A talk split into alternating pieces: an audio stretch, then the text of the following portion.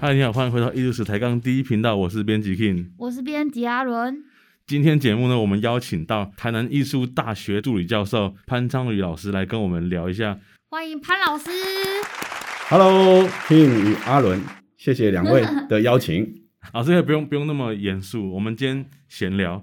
就是听众一定不知道，潘老师跟我们艺术史这个连接呢，其实是比较新颖的一种连接方式，比较奇怪的连接，也没有那么奇怪 啦。那个潘老师可是艺术史学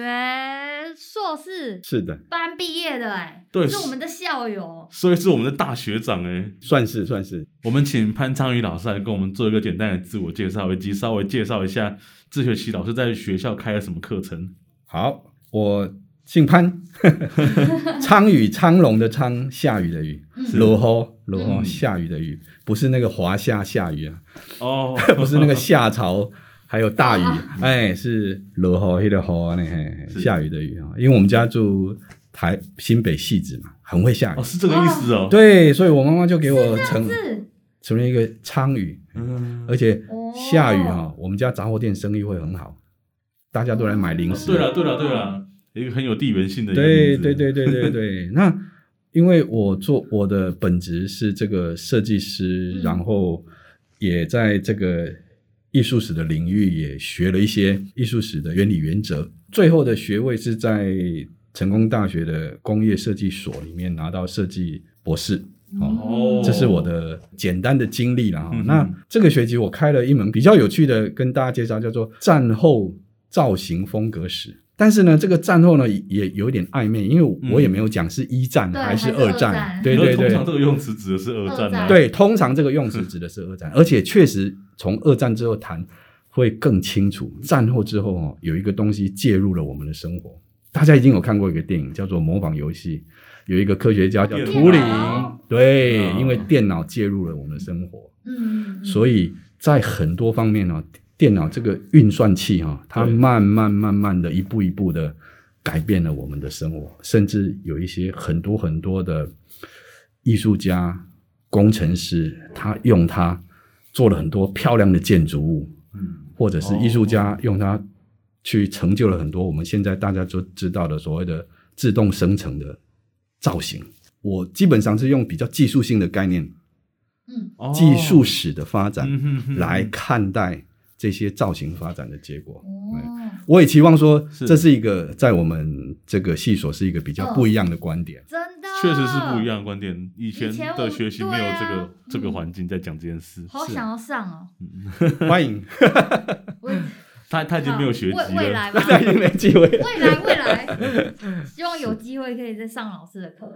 老师以前从事的工作啊，都是主要以设计为主，对然，后包含了一些机车设计。那我们今天就是想要请老师从这个设计的角度来聊一下设计、设计史跟艺术史之间有什么互动跟关联性。这听起来好像是蛮严肃的题目，其实也没那么严肃。哎，我觉得这可能是最不严肃的一个话题耶、是哈，对啊，因为你像我们以前，你看卢老师最常聊的历史，然后古典器物，可是设计是很新潮的，跟我们现在人生活周遭视觉的连接是最密切的，对不对？其实你们可以把设计师想象成是古代的工艺师啊，我们就是造物者嘛，嗯，我们就是把东西做出来。对但是那个做出来的过程哦，比如说我们假想是在古代好了，是，那做出来过程，我们可能有一些历史上资料的意思啊，或者怎么样，嗯我们对它不了解，但是我们有看到东西，对，所以我们就必须去猜猜想嗯哼，这个东西是怎么被做出来的，哦，它的技，术性，还有它当时是什么社会状况。嗯哼，哦，它是一个很朴素的好用的，还是是一个很装饰性的、有仪式性的东西？嗯那我们就就可以透过这个东西去推测当时的生活状况，比如说台湾的玉器啊，啊，或者是有一些陶瓷器，对不对？嗯哼，我们就可以透过这些没有文字记载的历史片段，嗯啊，透过器物去推想当时的状况。是但是设计是反过来的嘛，设计就是我们去收集了一大堆现在的一些市场资料，对，然后去思考说，哎，在未来的五年、未来的十年，人们到底需要一个什么样的产品？嗯所以它是反过来操作，一个是看待过去，一个去思考未来。哦，然后我去收集现有的一些政治经济条件，因为政治经经济条件也不太需要收集啦，就是我们就活在当下嘛，没错，对不没对错？嗯但是呢，我我们要收集的是那个所谓的目标客户群，哦，就他就是给对对对，对对，所以我们就哎这一群人到底需要什么？嗯那有时候会去用问卷的方式，嗯哼，有时候就是设计师的直觉，对，然后就是会形塑一个产品这样子。哦，我刚刚讲说所谓的未来的意思是，是因为产品开发它需要一个时程啊。像以我做摩托车而言哈，摩托车大概要十八个月，老师，你的意思是说从设计画图开始到生产从出来对从商品企划的那个部门嗯给我们题目，对他们说啊，就是请设计部门帮我们设计一个未来呢。给剽悍的女性，因为现在性 剽悍性的别已女经不一性样了嘛，对对不对嗯对？我比比如说，我现在讲一种特殊的状况，哎，比较男子气概的女性，说哎，她们可能很想骑某种机车，然后她们做了某些市场调查，嗯然后她们就设想了这样的目标，然后就给到我们设计师啦。啊，我们设计师，哎，对哦，哼嗯哼嗯或许有这样的可能哦，那我们就去思考，就是说，哎，女性的一个物理条件，比如说她的身材啊，这这是嗯哼没办人体法工学。的部分，对，这是没办法哦变化的。嗯但哼她的心理状态又是怎么样？嗯哼比如说我们刚讲剽悍的女性，电影里面有谁呢？罗拉，哦古墓奇兵的对嗯罗拉，对不对？很哈帅，气的我们会会去思考这样的状态，然后去思考啊那什么样的摩托车是适合她骑的。啊嗯那我们就稍微整理一下摩托车的历史，对不对？嗯除了摩托车的历史之外，还有一些使用的器物、嗯生活周遭、服装，哎，是不是服装已经有人做了？那我们去参考一下服装。哎或者是其他地方有人哦做了，对，我这边想一个提问，所以服装的设计的逻辑跟概念会影响到机车设计的成品吗？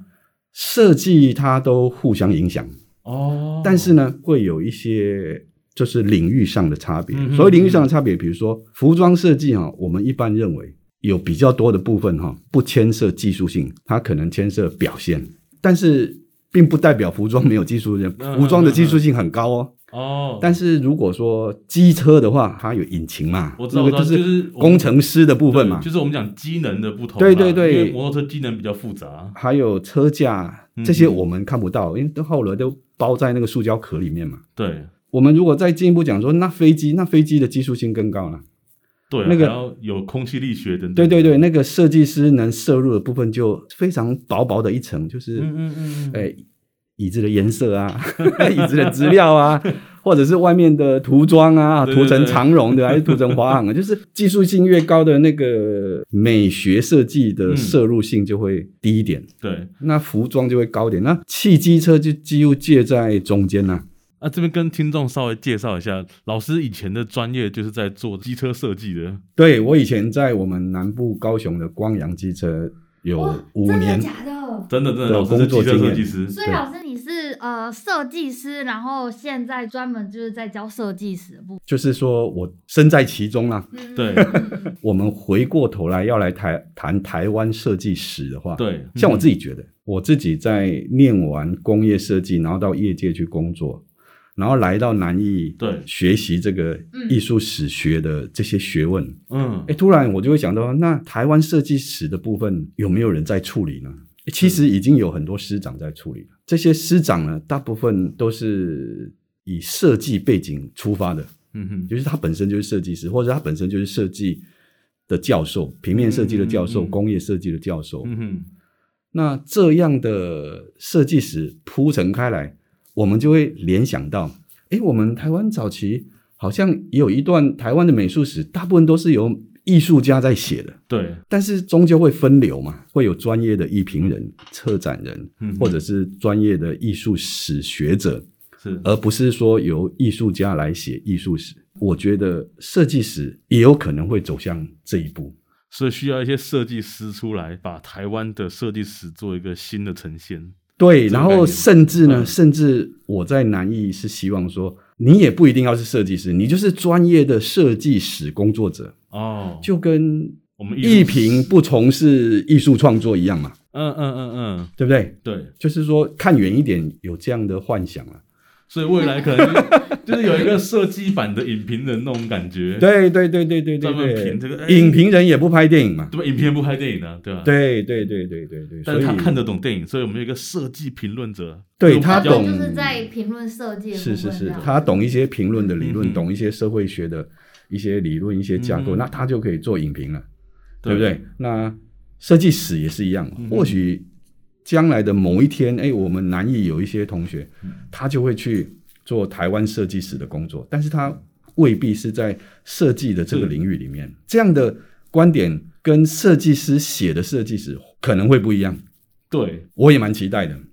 可能老师你自己下去写的话，你就是同时是设计师，对对又是对对对设计对的评论者，对对对对，我我现在等于是说，诶，身兼两个，就是有受过两个专业的对训对对，练，双重身份。也在这个尴尬的时期里面可以扮演这个角色可是。这不是尴尬时期，这是一这是个未来趋势面对蓝海的时期。 面对蓝海的时期，是啊是啊是啊是啊，哎，老师，我一直很好奇一件事，欸我我从小看着台湾的机车市场这么庞大，然后这对么多人骑机车，其实我很明确感受到，在我国小的时候，跟我上高中以后看到的机车的样子、造型。还有那个格式，其实有很大的差异耶。所以老师，我想质问一下，在老师的观点里面，台湾的机车这个发展的设计演进有没有什么很有趣的变化？有那我啊。我先讲一下我自己的观好点。好好好好，以前我小时候看到的机车都是方的大龙头光阳机车，然后有一个很大的那个挡风板，透明的在前面。嗯，就是它像一个盾牌，对它的车对对对，它车头油箱吗像是一个有油箱在前面吧？有吗？油箱在后面吧，以前的机车。我说的是塑胶车、欸，对啊，它油箱也在后面的我，我我小时候嗯不一定不一定家不一不一定。嗯，是在后面，我以前啦，以前嗯哼我爸妈的车子，现在我发现很多现在的机车喜欢追求一种流线型，是啊是啊，对啊，像是进站，对然后它那，个这是年轻人喜机欢的械车感子又很比较强一点。对逼对 ways 啊，b 比 b 对机械感又更强了，对对对，它它好像把那什么个管线都外露了，你可以看到骨架，对不对对对对对啊对以机械前感塑胶就车很都强包起来，你可以看到骨架。对啊吧？这些都是设计上的一些区隔啦，对就是因为面对不一样的小众嗯，的设计的手法，在台湾机车的发展，它其实有一些客观环境。哦，有客观环境哦，当然啊啦，当然，当然，我们如果从台湾的发展史来讲，大家都知道，台湾很多各行各业都是从五零年代之后嗯嗯嗯，过了一九五零，好像才开始有一个比较稳定的，因为之前的不稳定是日治时期，其实是很稳定的发展。对，然后加入战争之后，就因为资源渐渐的匮乏，因为投入战争嘛。嗯对战争结束之后，国民党来台湾产生一些政治上的不稳定嘛，嗯哼哼哼，这些都一直到一九五零年之后才大体上开始稳定下来，民生才开 始重新继续发展对的对感觉对，你不管是从电影的发展史啊，各方面的发展史，你都会看到一九五零是一个转捩点是一个就是说民生开始再度的兴旺嗯起来的一个点。是对，那这个点在这个点上，台湾的机车大部分都是进口的，哦因为那时候台湾也没有没有厉害的工业，所以是从哪里进口的？都有从日本啊、从德国啊、从英国啊，商人嘛，觉得说，哎，民生已经开始稳定发展起来，他就有各式各式各样他在不同的先进国家社会看到的新奇的东西，就引进进来卖嘛。那这样子风格是不是会差很多啊？当然就是当然从当然日当然本跟德国的，对对，而且那时候骑那个摩托车是可能整条街就只有一户家，哦一户人家买那么一台摩托车，每个人都有一台机车的感觉， 现在是一个家庭应该有两三台吧。嗯，特别是在现在是南部，现南在部差不多这样子是的，这是样啊，是啊，是啊，是啊。那时候大概一条街就那么一台，而且就可能是医生啊，或者是什么校长就啊。变成有车阶级的感觉，，对，像我的岳父，他是校长，嗯，他是国中校长，他就骑一台伟士牌，哦哦，是意大利的，，对，意大利的嗯伟士嗯哎牌，熟悉耶，对，罗马假期，对不对？对奥黛丽·哦奥黛丽赫赫尔本，对不对？ 对，他就是一个很 icon 的一个对很典型的摩托车的一个形嗯象。那时候也都是进口的啊，嗯，真的啊，五零年之后才，就是到了六零七零之后，台湾才有所谓的呃本田啊，哈、嗯三叶进到台湾来做合作。所以是不是台台湾制作？对对对，这开始在台湾生产制造，来嗯台湾设厂，这些都是国外的技术先引进来，在台嗯湾生产制造这样子。那设计的部分呢？就是嗯设计的部分，他它们其这实样都是子日本人都设计好了嘛，它只是在台湾开模。哦，所以那时候台湾是没有设计师的，嗯哦对，就像电锅一样，大家知道大同电锅吧？大同电锅是日本日本做的，头须把的，它是把整个设计图给台湾嘛。那个年代的台湾早期的企业家是有看到设计确实是可以帮企业带来高额的利润，所以企业家才愿意花大钱去买电锅的设计图嘛。他对知道说我这个设计开模子下去之后，铺下去之后，我很快了就回本了。嗯，所以摩托车也是一样，先从引进，然后在台湾生产制造，一直到大概九零年代哈，在台湾的厂商也开始想要提高自己的利润，嗯然后慢慢跟日本母厂脱离，然后开始做自己的设对，计，哦然后开始有自有品牌。我一直到九零年代才开始哦，对，因为它毕竟是一个蛮技术密集的一个行业。现在来讲嗯还好啦，嗯现嗯在来嗯讲嗯是传统产业啦。哦以前是以前是一个还蛮算是一个蛮高级的嗯技术嘛，嗯是啊，那我小时候看到那种追风少年骑那个名流，那些都是名流外国都人是本田对，在在日本设计好，然后来台湾哦，那些都是外国来的设计对图。对对对诶对。那我们最经典台湾第一个自己设计的车，老师知道是什么台湾自己设计的车，以光阳来讲哦嗯，嗯有嗯一台叫做豪汉，豪汉，那一台算是整个外壳是全新制造的，全新在台湾设计的。在豪汉之前呢，对，还有一台是特别为所谓的名流一百五重新设计了一个外观，但是嗯哼那个重新设计外观哦，好像可能是刚开始做，所以好像没有比日本原厂的来的吸睛、来的闪亮嘛，哦所以好像大家对对那台车的记忆不是那么的深刻，是，反而是后来有一台豪汉一二五一五零哦，嗯，嗯，确实在台湾继这个豪迈之后，台湾有一台豪迈，，豪迈，我知道豪迈，因为我妈小时候骑豪迈，因为豪迈那台车是骑不坏的。嗯 太神了吧，传说的，传说对的对对，对对对对，它是从本田直接来到台湾生产嘛，嗯所以它是一个在设计上已经经过很多很多的提炼，所以它是一个非常耐用的一台车子。是，我爸也骑这台哎、对，因为那车不会坏的你终于发现了。对，我刚刚 Google 了一下，发现哎、这不就我爸的车吗？对啊而，且他现在还真能骑哎、真的能骑啊！而而且厉害而且当时的广告是那个嗯郭泰源、棒球选手，打棒球的嗯选手拍了一个非常厉害的广告，是他的球跟这个机车在比赛吗？球跟火嗯车。火车球跟火车，就是郭泰源，他看到那个火车来了，但是那个平平交道的栅栏却卡住了。嗯哼哦，然后呢，他火速的用一颗球去打到那个栅栏，然后那个栅栏就下来了，嗯，然后就阻止了悲剧的发生了。哇啊，因为他也他也骑着那台豪迈嘛，嗯然后就骑到那里就停下来就咻，然后就表现出那种速度感。摩托车其实跟台湾的生活其实是连接的非常的非常紧密。密切，每个非常人的都要紧骑车的，现在，对不过话说回来哈、嗯，这个是我们台湾的特色，但是也是在台湾都市发展的一个一个必须要拿出来被批评的地方啊，是怎么说？就是我们的大众捷运开发的太慢了。哦，所以机车的对泛滥所以因为就是大人众民的不足，人民就只好自救嘛，嗯，对不对？我要去上班，我哪有可能等公车啊？ 是啊，以前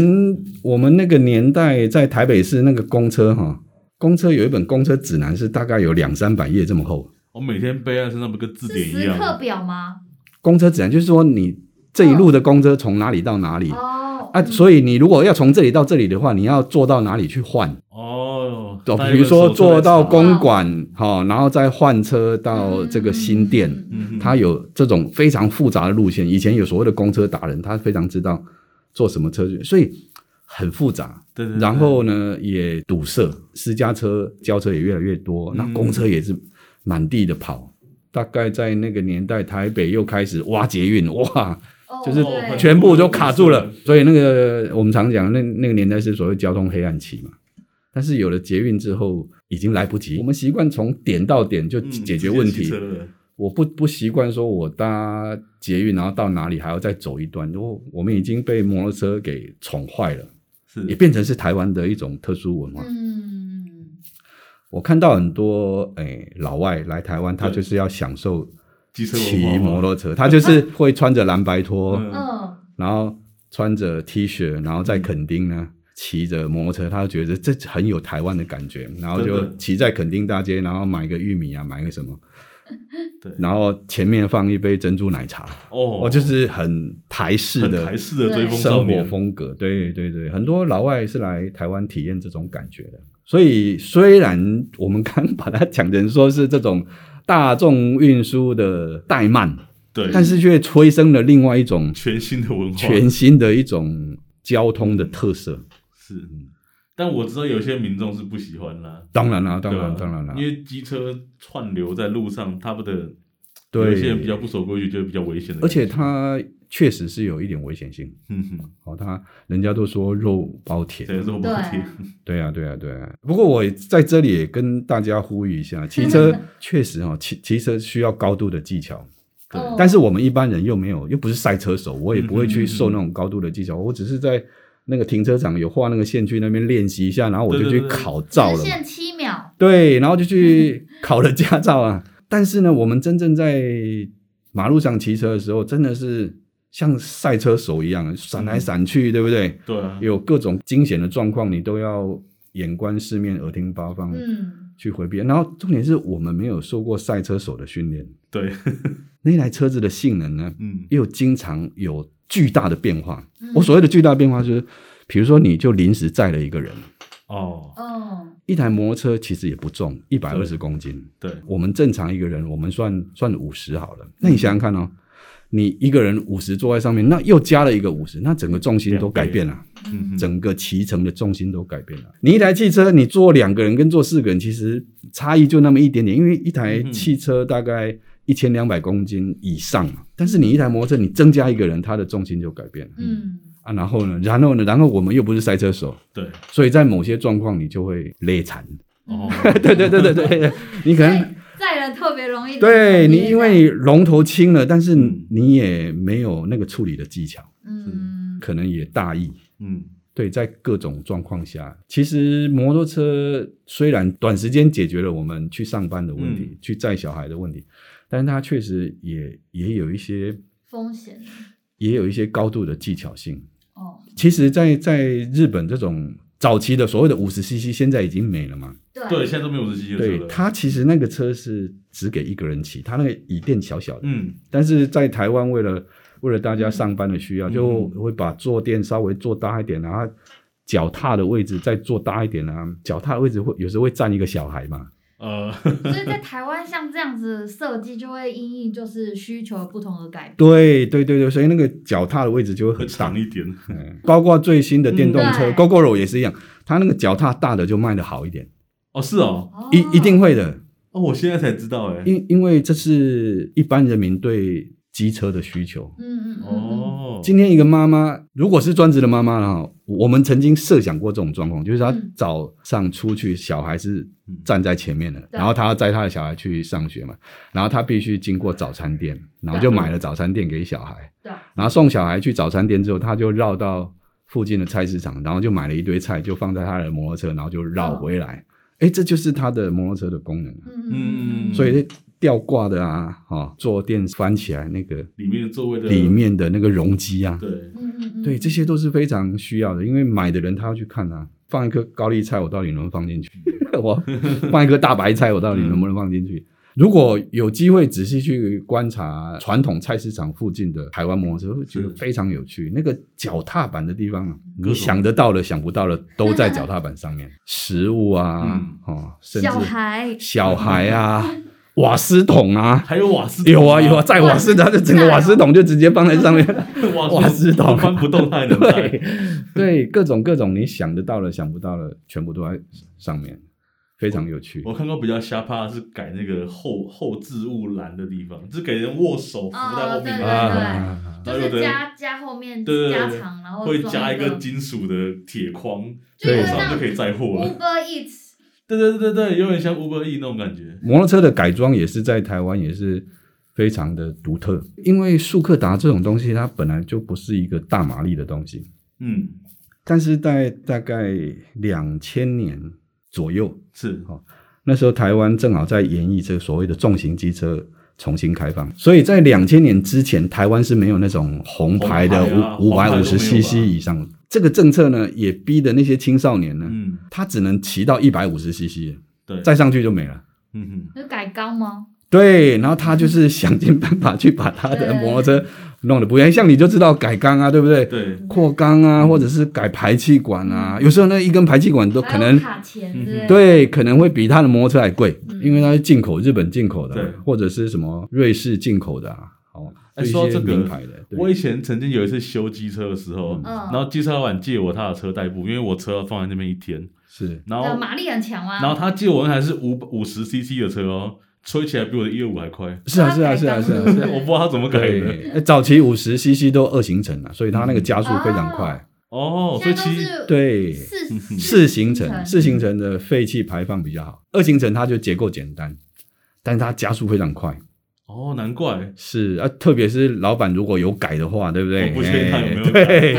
他就砰，就是是啊，是啊，是啊，是啊。以我们这个年纪来讲，那就是一个非常美丽的回忆。啊嗯是。啊，所以老师，你以前也会改自己的摩托车？ 不会，哎，哦，不会再吗？再再讲一个更老师直接买重机，应该这样讲，我我没有摩托车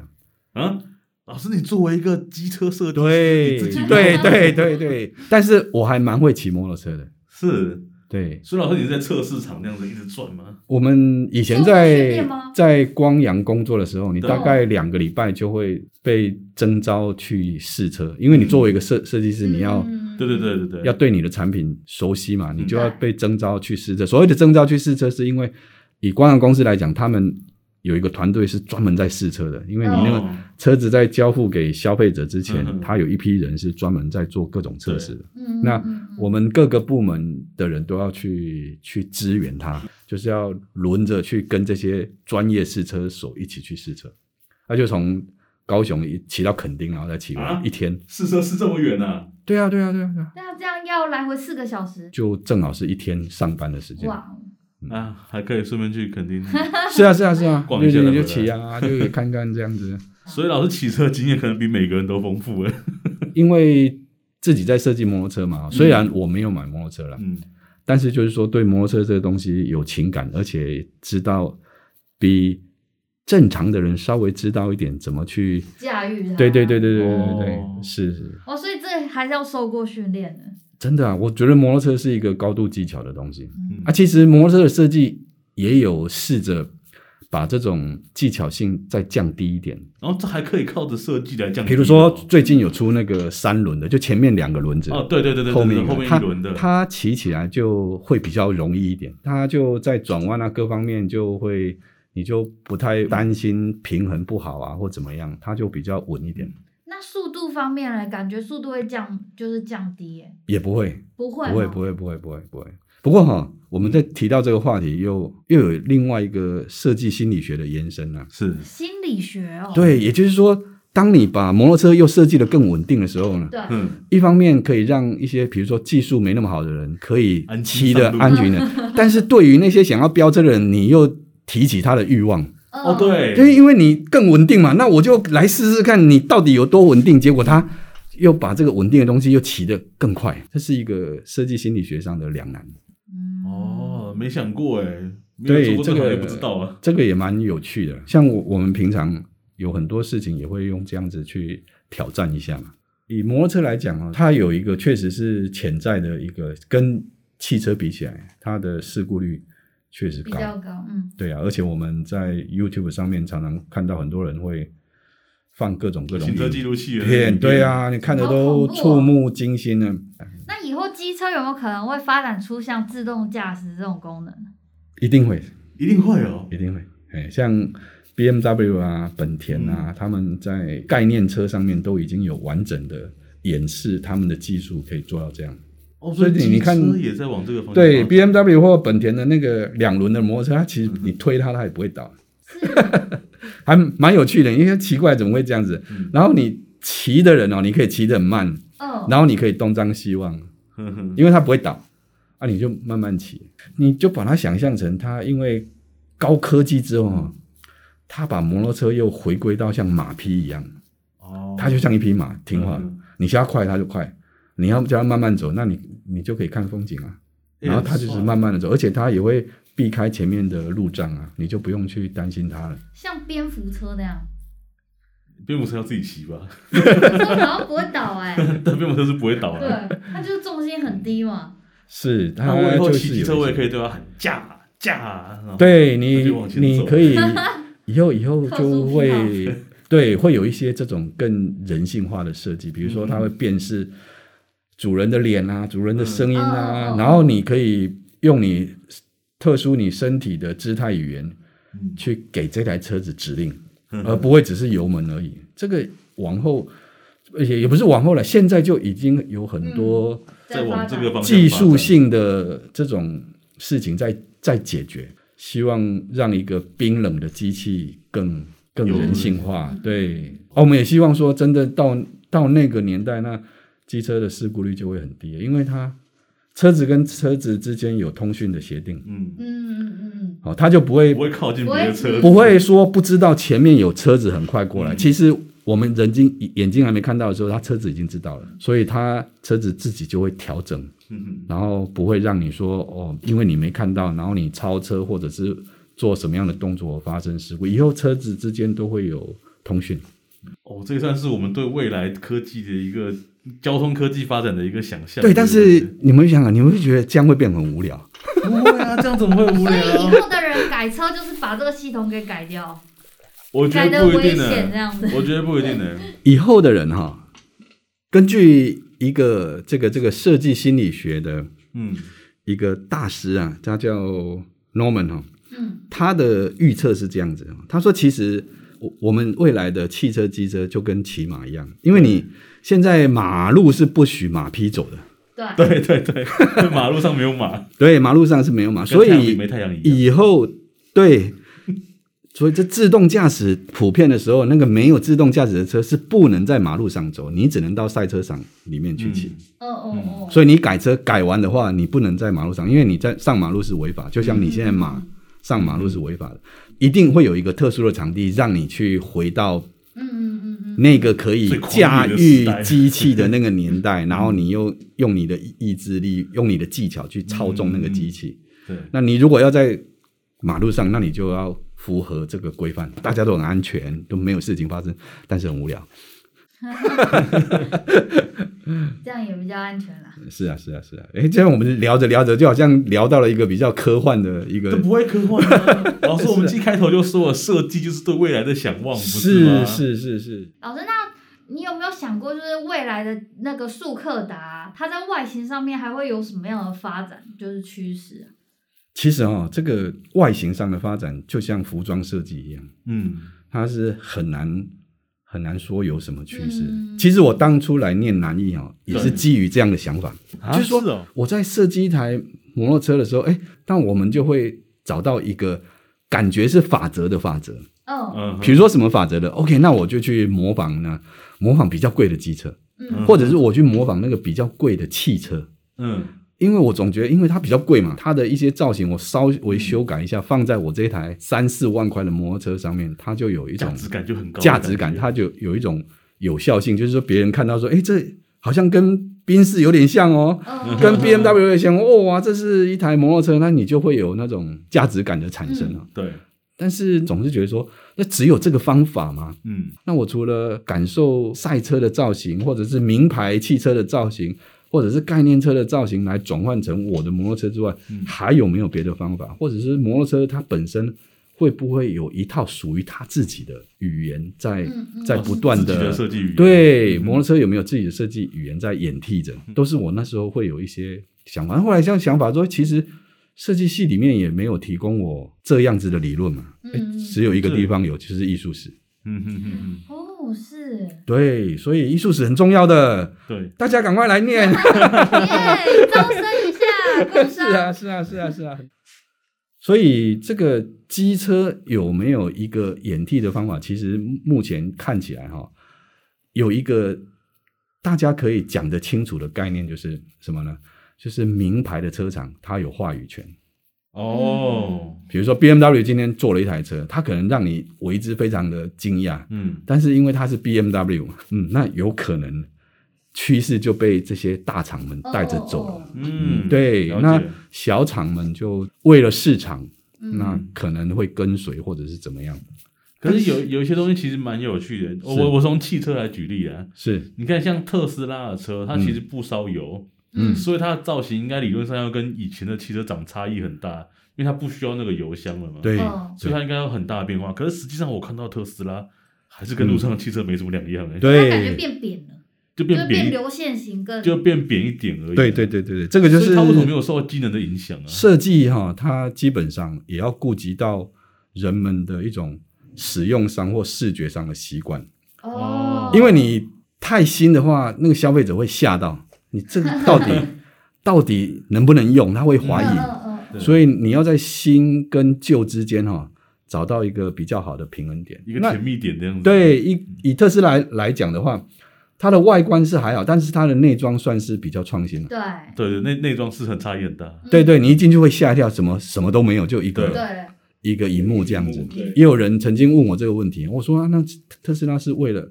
未来的这个 Level Three 或 Level Four 的，就是自动驾驶嗯是在铺陈嘛，对对所以你就不需要那个嘛。嗯但是我们一般的车厂就是还比较习惯有拿很这个多方向按钮啊，盘的对感对觉嗯对对对对对对对，内装上它跑的比较前面，那外观就是还好，就是可以辨识出特斯还是拉个汽车。如此而已。嗯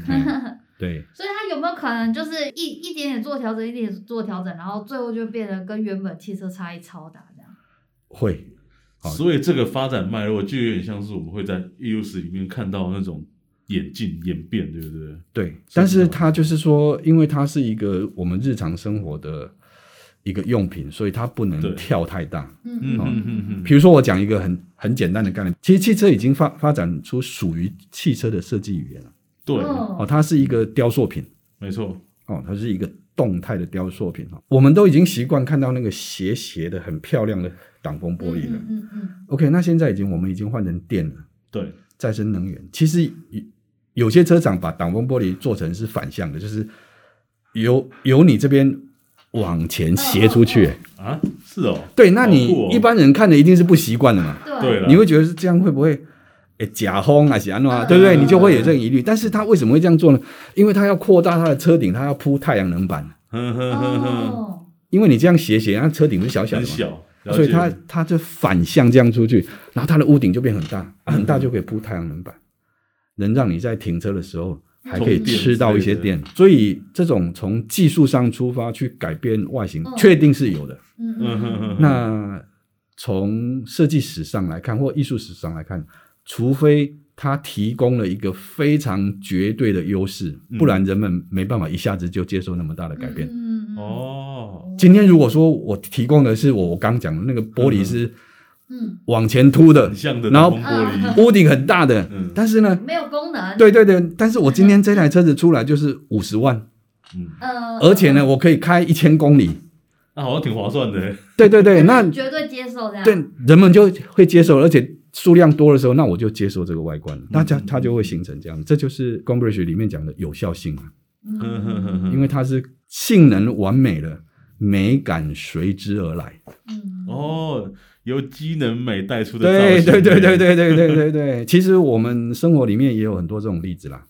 对啊那我们今天非常感谢潘老师来跟我们聊一下这个很贴近我们生活的机车啊，还有一些很设计的东西。嗯对，包括机车就是我们台湾的特色嘛，包括对啊我们骂人都可以用这个字你。对对，你很啊。机车，，对对对对，好的，非常谢谢谢谢，谢谢好老师，那我们艺术史台纲第一频道下礼拜再见，拜拜。拜拜拜拜。